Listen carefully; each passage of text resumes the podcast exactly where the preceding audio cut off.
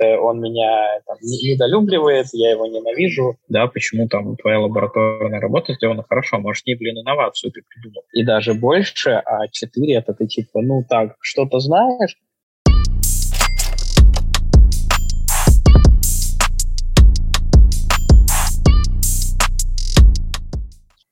Всем привет! С вами подкаст RB Talks. Мы разговариваем с разработчиками, дизайнерами, редакторами и всеми причастными к миру онлайн. Сегодня с вами Полина Локтионова, Миша Сергеенков, Саша Сергеенков и Никита Федосеев. Сегодня мы хотим поговорить о том, почему делать все правильно неправильно, почему иногда правильные действия приводят к неправильным результатам, кто такие отличники, перфекционисты, и почему иногда люди неправильно оценивают свои реальные способности. Или, наоборот, их недооценивают. Да. Уже синдром самозванца. И вот как раз мой первый вопрос к Саше, как самому младшему из нас всех. Саша, ты отличник? Я даже не знаю, к счастью или к сожалению, но нет. Но, если честно, я никогда не судил людей по тому, отличники они или нет. Однако я знаю как хороших людей, отличников, так и хороших троечников. И не могу не вспомнить про эту шутку про то, что все отличники когда-то будут работать на троечниками, на троечниках. Поэтому с троечниками не надо портить отношения отличников. Хорошая мысль. Да, Он потом может стать твоим боссом. Ну и он, скорее всего, станет твоим боссом, потому что что отличает троечников от отличников? Это умение выкручиваться, понимание, что а, человеческие отношения намного важнее оценок и фактических знаний, и очень хорошее понимание механизмов работы этого мира. То есть поставить человеку, который поддерживает с тобой отношения, хорошую оценку, да, там вполне себе более распространенный сценарий, чем а, поставить хорошую оценку человеку, с которым, ну, типа, преподаватель вообще никак не может контактировать. И тут мы вспоминаем про знаменитое «он меня там, недолюбливает, я его ненавижу», а, и речь как бы не про отношения, а про преподавателя и студента. У меня вопрос к Саше. Э, Саш, почему, ну, он прозвучит банально, но почему ты не отличник, э, тебе просто было это неинтересно, ты не гнался за оценками, почему тогда они для тебя были не важны, если, если я правильно тебя поняла? Да, ты правильно меня поняла. Просто однажды, такая, знаешь, грустная история. Это было два года назад. Тогда я еще пытался как-то учиться, знаешь, там, четверки, пятерки, все дела. Mm-hmm. А, но потом как-то раз я пришел в школу, я полностью выучил впервые за несколько лет конспект по биологии, просто полностью. И mm-hmm. получил тройку за работу, потому что у меня был вариант с темой, которую мы не проходили. И тут я понял, что оценки это говно, и это не объективный показатель эффективности ну, твоей учебы. Да, вопрос э, не к оценкам, а к системе оценивания в первую очередь. Да, которая на самом деле... Вытекает друг из друга. Мне кажется, здесь э, соль в том, что на большом масштабе система оценивания подстраивается под самого, откровенно говоря, идиота, да, и поэтому она начинает работать очень плохо. Ну, то есть э, показатели бизнеса, да, как это, человек из бизнеса, могу сказать, они не очень конкретные, они всегда в каких-то циферках, которые очень легко друг из друга получать. Да, я там, ну, очень сильно люблю экономику, и понятно, что там одно на другое поделишь, вот тебе и достойный показатель. А в образовании чаще всего используется некий балл соответствия критериям, и получается, что 5 это ты соответствуешь на все 100 и даже больше, а 4 это ты типа, ну так, что-то знаешь, знаешь хорошо, но типа не все ты знаешь. А 3 как бы, ну, выполнил какие-то там базовые критерии. Это на самом деле очень расплывчатый показатель. Я вот, например, от своих преподавателей в универе никогда не слышал нормального объяснения, за что они поставят 5, кроме автоматов за посещаемость. Вот еще самое печальное в школьной системе оценивания в, то, в том, а, что дети привязываются к этим оценкам, они начинают себя как бы сопоставлять с ними, а, и на некоторых это сказывается очень плохо, в частности, на отличниках. То есть, если они не получили 5, для них на самом деле это конец света. Ну, то есть, они, откровенно говоря, могут э, уйти в депрессию, а, они могут очень сильно расстроиться, и зачастую в таких э, ну, семьи, в которых растут такие отличники, а, мамы ругают их, э, мол, почему у тебя не пять, мы все для тебя делаем, а ты там получил тройку или четверку, а, ты вообще ничего не знаешь и не учишь. Это очень сильно ломает психику А, и мне кажется, что это совсем ненормально, и та система оценивания, которая у нас сейчас, сейчас в школе, это совершенно нездоровая система оценивания. Ну, то есть это буквально а, загоняет детей и подростков в угол. Может быть, ну, я, я согласна с тем, что не все так сильно воспринимают оценки, вот, например, как Саша, да, ему все равно. Ему главное получить знания, а не оценку. И это здоровое восприятие этой самой оценки. А есть те, кто вот, ну, для них это, как я уже говорила, ну, вот это все, это трагедия. И я очень сильно переживаю за таких детей, потому что они потом вырастают э, с синдромом отличника, и очень часто бывает так, что на работе они перегорают, потому что им надо все сделать на все сто процентов, им надо выложиться на полную, и неважно, э, они просто плюют на свое здоровье, и потом у них mm. проблемы с этим самым здоровьем. Полин, я, я тут, наверное, двумя руками поддержу, э, потому что действительно, ну как, э, человек как э, такая машина, если будет исполнять необходимые требования, то рано или поздно начнется оптимизироваться под эти требования. То есть как, например, с отличниками, да, то есть типичный отличник – это не человек, обладающий широким кругом знаний, а это все-таки человек, который там целенаправленно бьется над темами, над ну, подготовкой, да. внимательно человек, смотрит, как научился получать оценки. Да, и это тоже определенный навык. И у меня там есть грустный пример. Один из э, там, знакомых моих знакомых э, после того, как написал ЕГЭ, совершил самоубийство по математике. Вот, потому что он понял, видимо, что написал плохо, и при том, что он был очень интересным человеком, очень там глубоким и все прочее, э, выйдя с экзамена по математике, да, он там никому не советую там даже рассматривать такой вариант, но как бы просто выпрыгнул из окна своей квартиры. То есть это как раз тот случай, да, когда вот эта оптимизация под оценки, воспринятие там, мира, вообще ощущение мира через то, как ты, какую оценку ты получишь и что дальше будешь делать, завязано на них.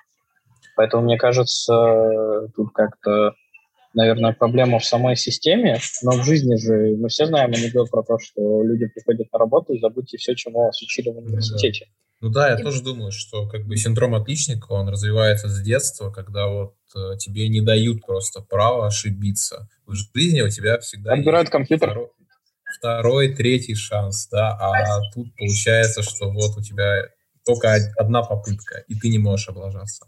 Здесь еще роль играют токсичные, токсичные родители, которые давят на ребенка тем, что мы для тебя все делаем, а ты вот такой плохой, ты там получил, ну, я уже говорила об этом, ты там получил тройку, не дай бог, двойку, и вот все, мы там а, лишаем тебя, как сказал Саша, компьютера, мы там забираем у тебя телефон, и вообще как бы ты под домашним арестом. И дети потом начинают это делать даже, даже не для себя, далеко не для знаний, а для того, чтобы их дома не наругали родители, чтобы их там не ударили, чтобы э, их не закрыли дома, они просто делают это на каком-то автомате, а, чтобы вот не расстроить э, своих родителей.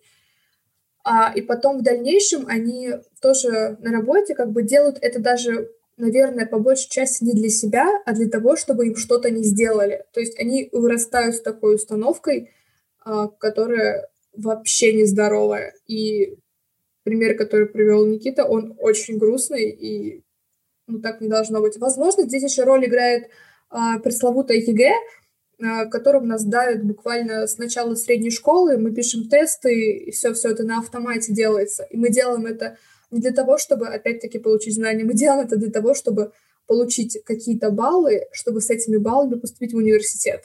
А для многих поступление в университет — это э, возможность, э, допустим, уехать в другой город, но с тем условием, что ты поступаешь на бюджет. А для того, чтобы поступить на бюджет, надо набрать большое количество баллов, а для того, чтобы набрать большое количество баллов, надо очень много сидеть за тест, и не факт, что в том случае, если ты наберешь мало баллов, родители оплатят тебе обучение. Ну, то есть так, такая очень э, да. грустная, неприятная реальность. Но все же нужна вторая мотивация, помимо получения знаний. Еще Мне кажется, здесь очень важно то, что надо реально разделять на а, такое стремление к хорошим оценкам при наличии достаточно большой выносливости, просто там условно, такой особенности организма, как стрессоустойчивость, именно там по отношению к учебе. То есть э, я, опять же, да, могу вспомнить людей в своем окружении, которые и ЕГЭ там хорошо сдали, и не стали, ну, именно вот отличников в плохом смысле, то есть для которых учеба только выполнение там критериев и тестов. Вот. В этом плане система оценок, да, она очень сильно похожа на сюр, потому что человек может обладать э, уже практическими навыками, я тут начинаю плавно переходить к универу, а, обладать практическими навыками, но, например, не сдал лабораторную на 50 страниц, где он должен там,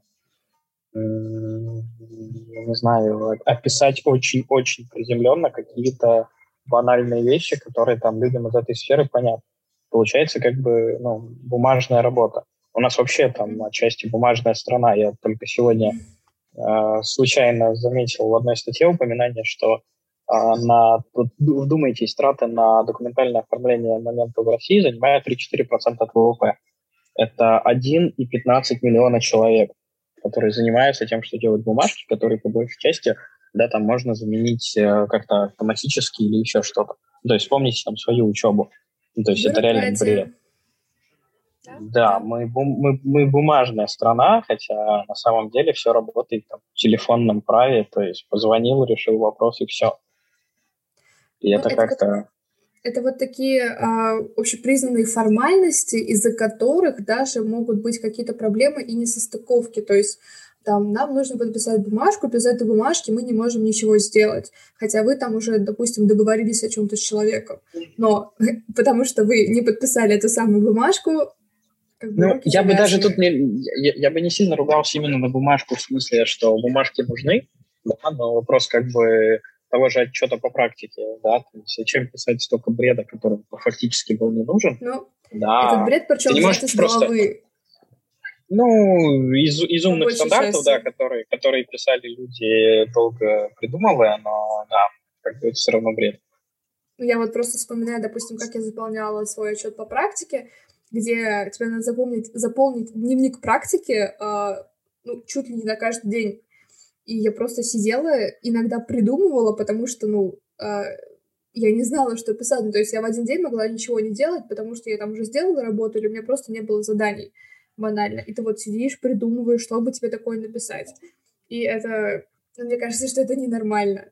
Ну, это и есть ненормально, то есть, э, да, почему вообще возникают там синдромы отличника, почему, да, а, мы вообще тут это обсуждаем. То есть фактически это как это сломленная мотивационная система в голове. То есть человек думает, ага, я хочу там а, реализовывать свои там потребности, не знаю, социальные, какие-то профессиональные, духовные, да, я там хочу жить mm-hmm. правильно, да, делать правильные вещи. И он начинает думать, как, да, и мир такой, привет, братан, а вот напиши-ка ты отчет на 50 страниц mm-hmm. о своей организации, в которой ты проходил практику. Ну и нам не важно, как там все на самом деле, но нам нужны mm-hmm. там, не знаю, описание штатного, ну вот у меня, да, там, mm-hmm. у меня менеджмент направления подготовки, у меня там, ну, опиши вот организационную структуру. Я такой, ну ладно, окей, напишу. Ну, еще приложи какую-нибудь отчетность, покажи графики, что ты умеешь их строить. Ты такой, а, окей, сейчас напишу. То есть какое-то отношение имеет к практике, вообще непонятно. То есть, типа, mm-hmm. работа, работа и заполнение бумаг, да, там, а, две разные плоскости. Mm-hmm. Самое, что смешное, не пересекающиеся. Ну, да. То есть как в, этой, как, как в этой схеме человек может вообще верить, что он, а, ну, что, что он знает, то есть что он сегодня что-то правильно сделает, и завтра mm-hmm. все поймут, ну да, это правильно сделал. Mm-hmm. То есть без чего. Мне вот еще интересно, что, допустим, люди, которые приходят со школы в университет с синдромом отличника, а, ну, сдавать сессию в университете объективно намного сложнее, чем сдавать те же тесты и экзамены в школе. И то есть это намного, а, там намного больше объем информации в целом, там больше ну, предметов там может быть не больше, но то количество билетов, которые надо выучить на сессию, оно гораздо больше, чем а, то количество вопросов, которые надо подготовить к тесту а, и знали там намного глубже. И то есть вот люди э, буквально убивают себя, сидя ночами, э, готовясь к этой, ну, к сессии, к летней или к зимней. А те же самые ребята, которые не ходили весь семестр, они эту сессию закрывают просто на раз-два. Ну, Ну, они потому либо что у них платят, прокачаны коммуникативные Да. навыки, потому что Они экзамен либо- в универе ты все-таки общаешься с Мгм. человеком, а не с тестом, не с ну бумажкой. да, да, да. И еще вот... Знаешь, э, ты так рассказываешь, будто ты в школе готовилась каждый, к каждой проверочной, учила все конспекты и, и писала я? тест на отлично, да. Ой, нет, ой, далеко нет. Я э, списываю просто будь здоров. Списывала в школе тоже. Э, Я, например, не позволял-. Морально-этический аспект. То есть мне прям было, я чувствовал, будто я в какашках измазался, когда я списал, и мне надо теперь рассказать перед преподом а, какую-то ахинею, которую я до конца не понимаю. Я понимаю, что половина моей группы так сделала, но типа я не могу нести ахинею. То есть я либо понимаю, о чем я говорю, либо я не понимаю, о чем говорю. А тут вроде как нормально не понимать, о чем ты говоришь. Мгм. Это как-то Вот а, в продолжении а, подготовки к сессии и троечниках и отличниках в университете проблема есть такая, я ее лично наблюдала, что человек, он подготовился, к, допустим, к семинару или к сессии, но он просто молчит, он ничего не отвечает, а троечник, который приходит пару раз на семинар для того, чтобы заработать парочку баллов, он может проболтать всю пару, неся откровенный бред, ну, либо просто около той темы, которую вы обсуждаете. А, И он потом получит автомат, а отличник, который все сделал идеально, который расписал э, эти вопросы на несколько десятков страниц, не получит автомат и пойдет на сессию. И не факт, что он ее даже, кстати, сдаст. Он может потом пойти на пересдачу. Ну, есть обратный момент, когда люди приходят на каждый семинар, да, там а, сидят, на нем отмечаются, и перед сессией преподаватель открывает э, свой журнал, смотрит, ага, значит, у меня есть 10 человек, которые посещали все семинары, да, на некоторых даже отвечали, да, сдали все письменные работы, ну, то есть не, не важно как, но все письменные работы точно были, она там, или он, преподаватель, это точно вспомнил. И он такой, ну, этого что слушать, он наверняка все знает, почему-то считает преподаватель. А человека, который там нормально ответил, да, тут, наверное, я во многом говорю о себе, да, там, э, уже, ну, и ты вот не сдал, да, а почему не сдал? Такой, ну, я вот, я подготовлен к теме. Не-не, ну, почему не сдал-то? Типа, ну, почему не ходил? Почему не сдал? Мгм. Да, и Мгм. как бы, а, а в чем тогда суть вообще образования? Ну, то есть в том, чтобы ты ходил, ну вот, мне кажется, здесь По большому мотивация летит нафиг. счету, да. По большому счету, да, потому что я вот тоже наблюдала себя в университете, что вот недавно буквально был разговор, у нас э, вчера на парах было, я не знаю, человек пять, наверное, на четырех парах из двадцати. А, и преподаватель, преподаватель сказал то, что ну давайте мы сделаем какие-то плюсики тем, кто ходит, а вот типа тем, кто не ходит, мы плюсиков делать не будем. То есть э, вот эта самая пресловутая посещаемость, она иногда играет даже большую роль, э, чем э, реальные знания человека. Но тут тоже можно понять, потому что если ты приходишь на пару, то ты, в принципе, можешь что-то понять, услышать, что-то, может быть, даже записать. Не всегда, но такое тоже вполне вероятно. Но это ничего не значит. Но да, Ну, то есть это... да, да, это по большей части ничего не значит. Это типа просто для галочки ты пришел, отметился, ушел.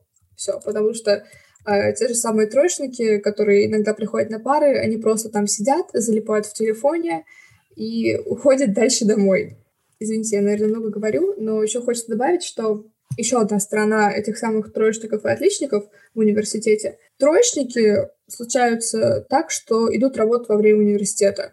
И поэтому они не ходят на пары, поэтому они не всегда закрывают сессию, э, поэтому они, поэтому они троечники. А отличники, которые все время сидят в университете, отвечают на всех семинарах, закрывают сессию на отлично, а при выходе из вуза у них нет ничего. Ну, то есть у них нет реального опыта работы у этих отличников. У них есть только синдром отличника, э, который... э, Они все время будут подстраиваться под какой-то формат работы. То есть они, бывает даже так, что редко выходят за рамки, а, которые прописаны обществом. А ребята-троечники, которые привыкли вертеться в жизни, выкручиваться сами какими-то просто невероятными путями, которые умеют налаживать а, адекватные контакты с людьми, они выходят и не быстро, может быть, но не находят работу. И у них уже есть опыт работы. И это идет им большой э, плюс. А вот ребята, отличники, нет. Они не знают, как устроиться на работу, например. Они а, привыкли подстраиваться под что-то и делать что-то вот э, для того, чтобы их оценили. И когда их не оценивают, они очень расстраиваются. Ну, вот я тоже ну, что-то такое наблюдала среди своих знакомых и даже где-то читала про это.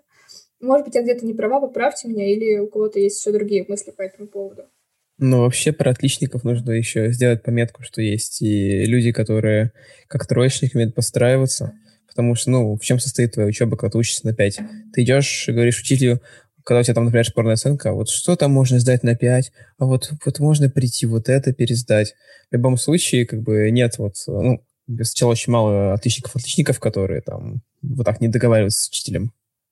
Так что тут вопрос про отношения Но... с друг другом, он такой стоит. 50-50. Я тут, наверное, могу разделить то, что говорит Саша. Реально, да, отличники идут и разговаривают, но тут надо разделять, как разговаривает отличник и как разговаривает троечник. То есть троечник приходит, да, с достаточно ясной целью. То есть у него там цель того, что он еще продолжает учиться, но он троечник, какая-то есть. Да, там, я не знаю, перед родителями неудобно будет уйти, да, или там в случае с пацанами, да, там в армию придется пойти. Ну, то есть понятно, значит, мне не надо там условно, чтобы папа ругался и в армию не хочет. Значит, мне надо сдать на три. Да, значит, я уже работаю в этой сфере, что, что я могу там предложить преподавателю и выкладывает, то есть я работаю, да, я там не хочу, не дай бог, чтобы меня отчислили, да, вот что мне надо сделать.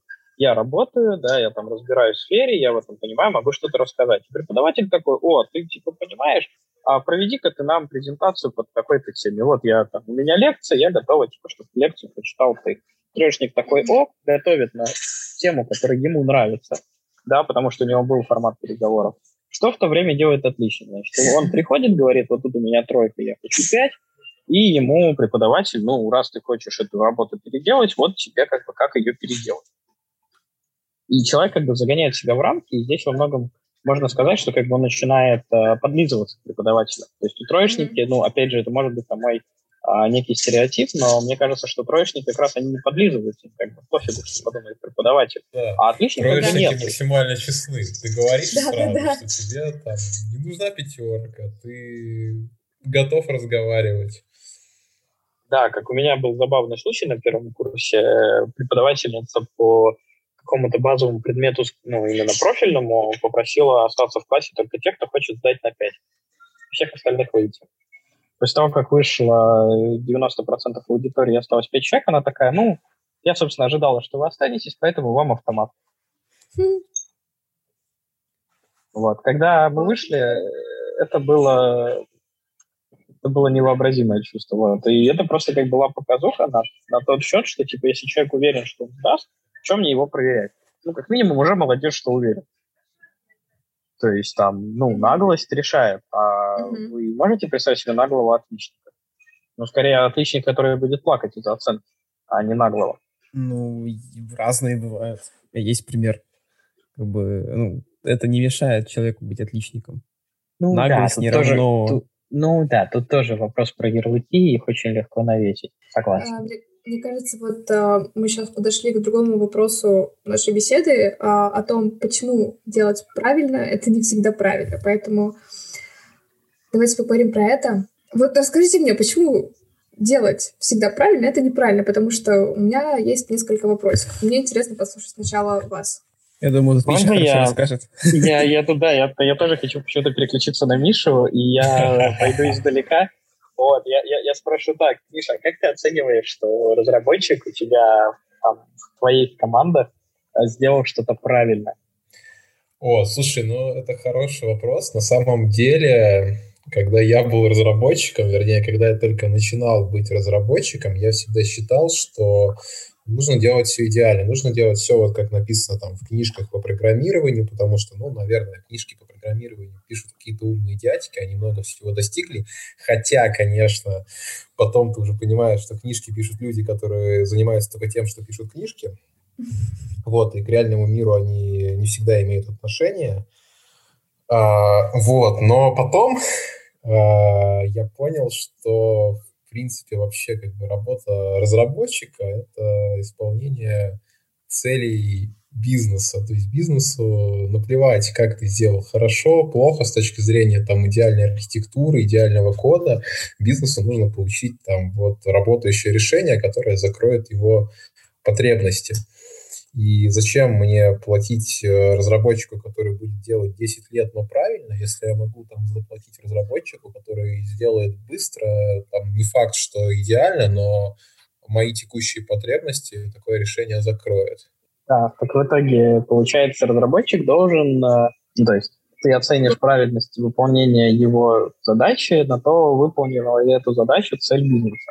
Э, ну, смотри, я не думаю, что это прямо вот какая-то бинарная штука, что ты или делаешь отлично, или выполняешь цель бизнеса. Мне кажется, здесь какой-то компромиссный вариант нужен, что, ну, ты разработчик, он должен как-то конструктивно подходить к решению проблемы, он а, должен, ну, все время балансировать между идеальностью и между тем, чтобы код просто работал. Вот и теперь тогда... я нагло тогда хочу спросить Полину, да, а как хороший текст отличить от плохого? Как работу хорошего автора отличить от плохой? По идеально под, под подобранным словечкам? Ой, а на самом деле тут все зависит от цели текста. То есть э, тут правильно, тут надо правильно оценить, для кого мы пишем текст и для чего. Допустим, текст может быть идеальным вообще по, по всему. Вот он хорошо написан, слова правильно подобраны, нет никаких э, стилистических ошибок, но он неправильный, э, и он нам не подходит, потому что он либо не выполняет нашу цель, либо вообще не соответствует цели. Наверное, я соглашусь с Мишей, что мне нужно достижение некой цели. То есть текст может быть не самым идеальным, он может быть с ошибками, он, э, его, возможно, же придется дорабатывать, так, скорее всего, чаще и бывает. Но он выполнил цель, он достиг этой цели а потом просто начинаются правки, редактуры, и это вполне нормальный процесс. Здесь важно учитывать цель и контекст, то есть правильно понимать аудиторию, какие у нее потребности, что она хочет от нас услышать, чтобы мы как бы ответили на те запросы, которые они нам отправляют. Ну, я так думаю. Вот. Ну, я так... Ну, видите, то есть, как, да, да, я, я, я понимаю, о чем ты, да. Ну, и мы, и мы плавно подходим к тому, что правильно это почему-то не делать правильно, а правильно это, это выполнять цели. Ну, То есть... С другой, э... с другой стороны, извини, я сейчас скажу еще одну мысль. А, mm-hmm. Мне, например, кажется, что, наверное, лучше сделать э, изначально правильно, нежели потом дорабатывать. То есть, возможно, во мне тоже сидит такой маленький синдром отличника, который хочет все сделать идеально, а без дальнейших э, доработок или переработок. Но так При не этом бывает. как бы, ну так не бывает, да, нас, вот это, так не бывает, поэтому тут даже не знаешь, что на самом деле правильно и как правильно. Э, то есть кому-то кажется, что лучше, как, допустим, мне иногда лучше, лучше сделать все хорошо сразу идеально, нежели потом доделывать. А кому-то кажется, что сначала надо выполнить цель, а потом как бы доработать это уже не проблема. Э, то есть э, вот эти вот наши синдромы, которые сидят внутри, они зачастую решают, э, как нам жить, потому что мы вырастаем с этими установками. То есть как бы вообще, в принципе, у меня нет синдрома отличника, ну, такого прям глобального. Но где-то внутри он у меня кроется, потому что, допустим, я над текстом могу сидеть очень долго, потому что я понимаю, что он не идеальный, и я буду его дорабатывать, дорабатывать, и он потом в конечном итоге мне все равно не будет нравиться, хоть он и выполняет цель, он хорошо написан, но мне не нравится, потому что он не идеальный. А я почему-то стремлюсь к идеалу, которого на самом деле нет. И это какой-то парадокс, это какой-то ну, замкнутый смотри, круг. По поводу идеалов, э, тут э, это чем-то похоже на теорию пределов из математики. То есть, ну, идеал, ты его никогда не можешь достигнуть. Это как э, какой-то бесконечный ряд. Ты можешь лишь приближаться к какому-то значению, но его никогда не достигнешь. Поэтому, возможно, как бы и с перфекционизмом также ты не должен всегда делать правильно на 100%. Тебе будет достаточно приблизиться к этой величине, там, не знаю, процентов на 80, может быть, 70. Вот, и тут я очень сильно хочу продолжить мысль Миши про пределы и такой математический взгляд. А, есть же такая замечательная штука, как а, по-моему, граница различимости или что-то такое. В общем, это кроется из каких-то экономических или социологических исследований про разницу цен. То есть люди не замечают определенную разницу между там, одинаковыми объектами по там, какому-то атрибуту, пока эта разница не превысит какое-то значение. И если исходить из того, что люди все-таки нерациональны, то получается, что эта граница, она очень, она очень большая до идеала. То есть получается, что есть то, что там хватит, и на этом можно остановиться, да, и после этого есть еще там километры, тысячи дорог, э, горы, озера и прочее, да, что можно пройти, но уже не надо. То есть получается, что всегда как бы цель, она находится намного ближе, потому что дальше никто не различит разницу. То есть, ну, опять же, да, если мы берем там разговор про разработку и тексты, то там, я выступаю как бы как со стороны заказчика, я увижу, что, не знаю, я нажимаю на кнопочку, у меня открывается там нужный мне текст, да, да, да. и я скажу, о, классно, а можно еще вот это, и вот это, а можно еще вот это, с моей точки зрения, будет не то, о чем подумает разработчик.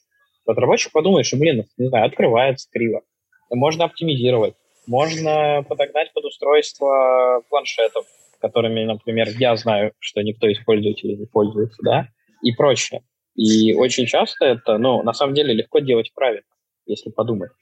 То есть э, сложно думать о каких-то там целях, каких-то э, процессов или еще чем-то. То есть легко делать правильно.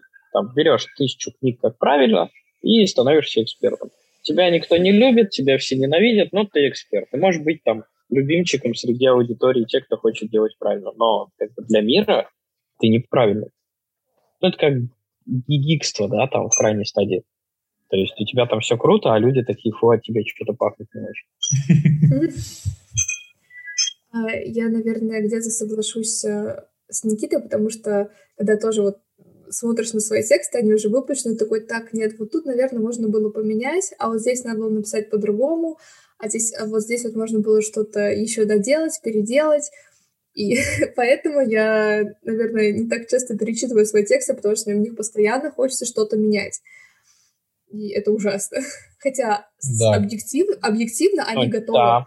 Они вот все, вот все нормально там. Но нет, а. мне надо вот срочно что-то там поменять. А вообще сама, само желание вернуться к тому, что ты уже сделал, это похоже на тревожность. То есть э, ты, условно, твоя работа была принята, а ты думаешь, а вдруг там где-то собака зарвется.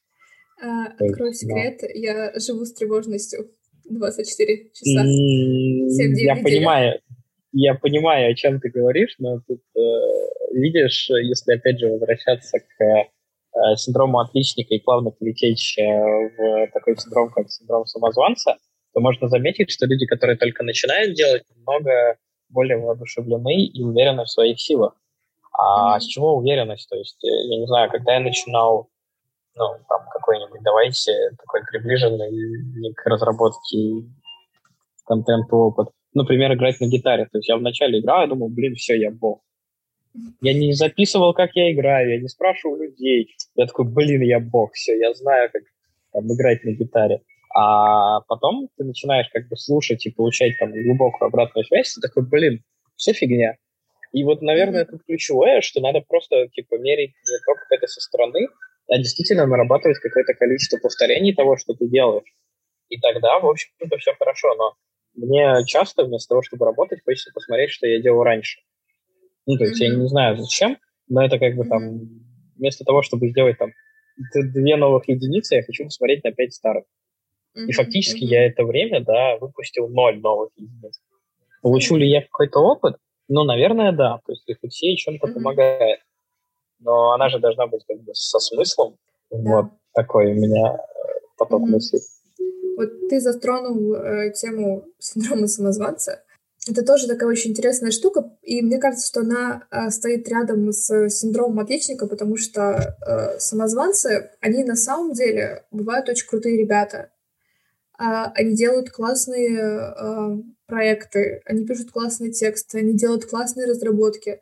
Но им кажется, что не они это сделали, это не их э, успех. Им кажется, что им просто помогли, им где-то подсказали, их где-то поправили, они прислушались и сделали так, как им сказали.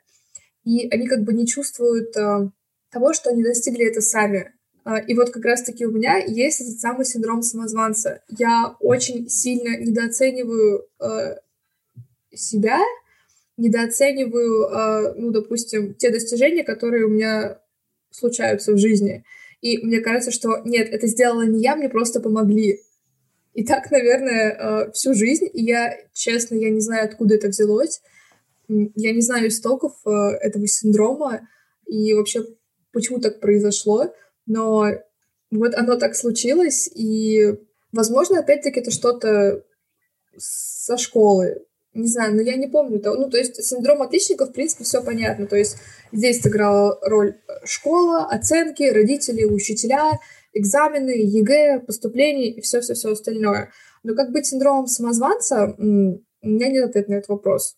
Может быть, кто-то из вас тоже страдает этим, переживал это или знает э, истоки этого? Честно, я вот не могу различить, э, не знаю, как Миша и Саша, но я не могу различить, если у меня сейчас синдром самозванца, а, потому что с годами все слепляется в такую хорошую кашицу и становится немного непонятно. То есть где ты объективно оцениваешь свои там, способности, где нет.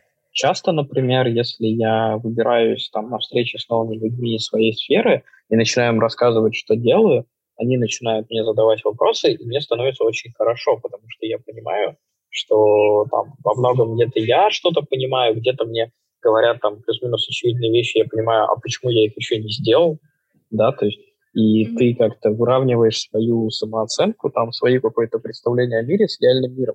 И получается, что такие вещи, как там синдром отличника, опять же, а, все же от среды зависит, да, я очень люблю эту тему, что там, если у тебя контекст, там, не знаю, а, физмат школы, а ты художник, mm-hmm то с чего тебе должно быть комфортно?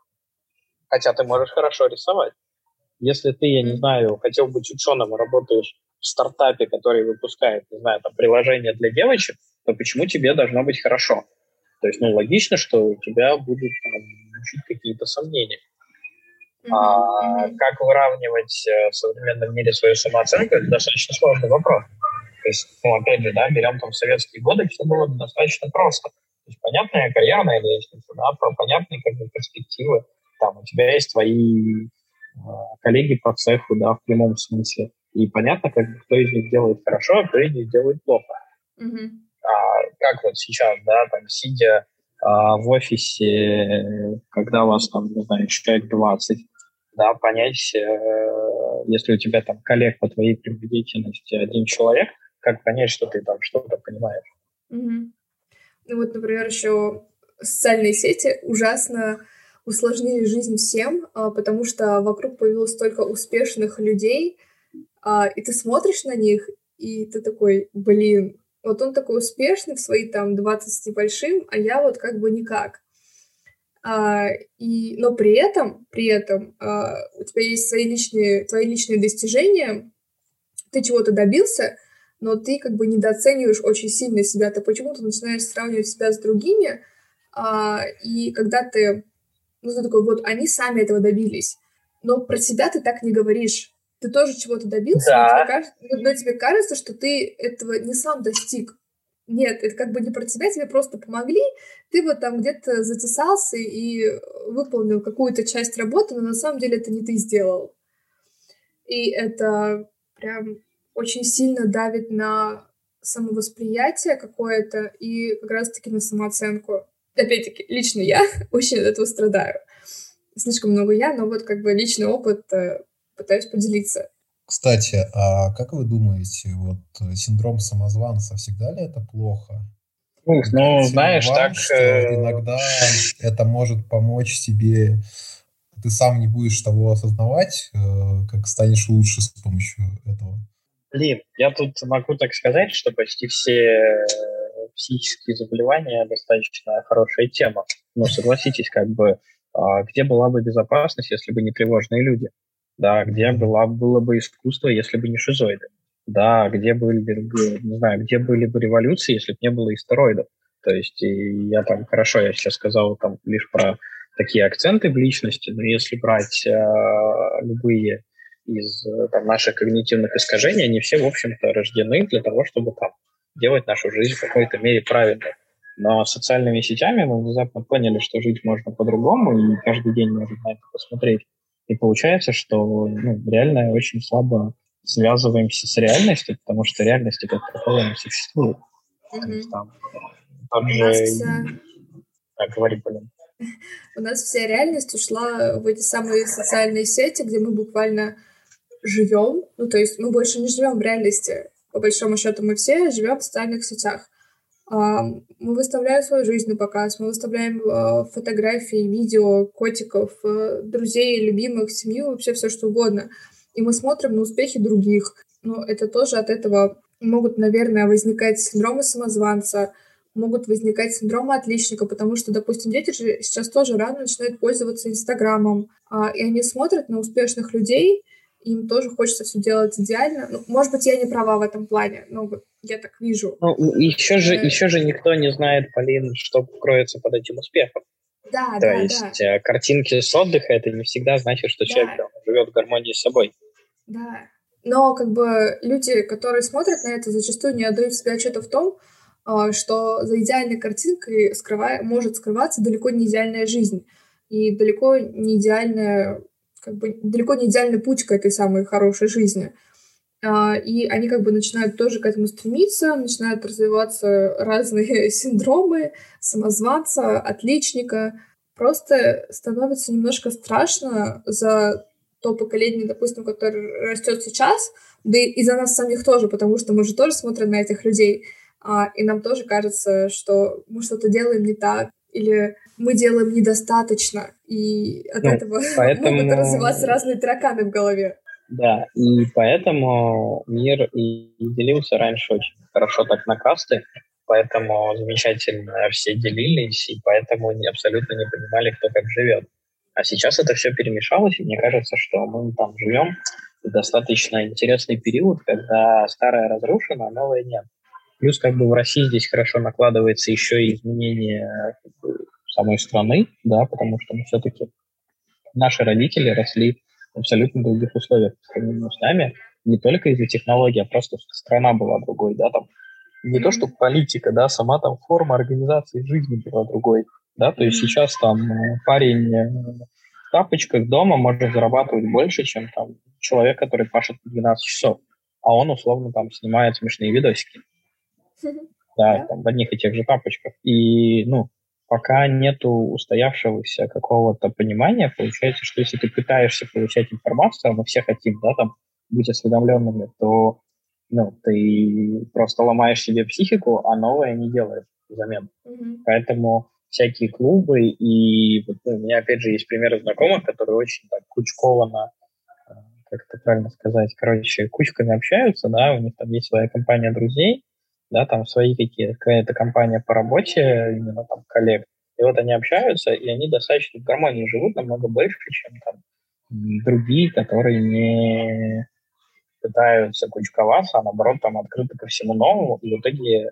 одинокие или лишены информации. Да, как бы у них есть друзья и прочее, но глобально это все равно там некое одиночество. Вот. Я тут такое вот думаю. Ну да, им живется намного спокойнее, я думаю. Как-то вот в своем мире, наверное. Поэтому думаю, хочется что- вернуться к началу разговора. Ну Что же было в И начале разговора? в начале разговора мы подняли очень хороший вопрос про то, что правильно, что неправильно, как делать правильно, не делая правильно. И мне кажется, что мы подошли к тому, что ну, я для себя могу сформулировать ответ, ответы на эти вопросы так, что все, что ты делаешь, это правильно. Давайте согласны со мной, нет? Я согласна, да. Ну, то есть, если ты почему-то это делаешь, значит, это правильно. Да, значит, это там какой-то цели ведет. Но самое, что правильно, это делать то, что соответствует каким-либо целям. И эта цель не доведение до совершенства. Это хорошая мысль, да, я поддерживаю. Вот. Соответственно, самый главный навык, чтобы избавиться от каких-либо синдромов, это понять свои цели. Да, нет? Да.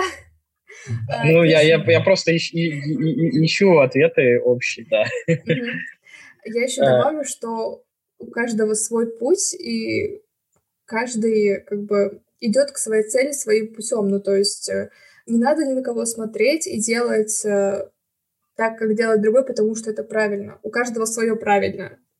И каждый выполняет э, какую-то цель, следуя своих убеждений, своих ценностей, ну, достигает э, чего-то благодаря себе на самом деле. Ну, то есть люди могут ему помочь, но он достигает в итоге этого сам.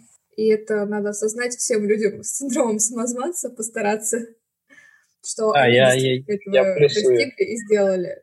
А не кто-то за них это сделал. Да, и, соответственно, единственный критерий оценки человека может быть, если мы говорим про работу, то выполняет ли он цели, которые поставлены, а это значит, что там, люди, которые выполняют там, некую административную управленческую функцию, должны грамотно формулировать эти цели. То есть не говорить, как бы сделай хорошо, не объяснять, что такое хорошо.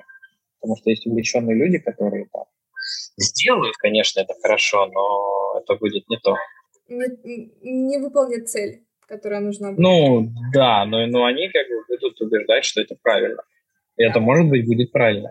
И особенно тут проблема, что хорошо, когда человек может об этом поговорить с тобой, который поставил такую абстрактную цель, он понимает, да, здесь как бы ты молодец, что ты сделал то-то, то-то, и я это понимаю, но чаще всего же люди, которые там, особенно в возрасте, они уже не понимают, то преподаватель уже не понимает, да, почему там твоя лабораторная работа сделана хорошо, может, не, блин, инновацию ты придумал. А тебе как бы сказали, что вот тут оформление кривое, иди переделывай. Я полностью поддерживаю. Я думаю, что на этой прекрасной ноте мы попробуем завершить наш э, не совсем структурированный диалог.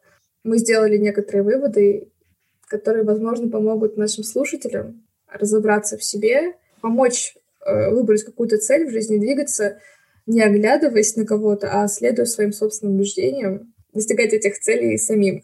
А, всем спасибо. Слушайте нас на Яндекс Музыке, Apple подкастах, Google подкастах, в SoundCloud. Возможно, что-то забыла. Нет, все. Все, тогда всем пока. Всем пока. Да, пока. Пока.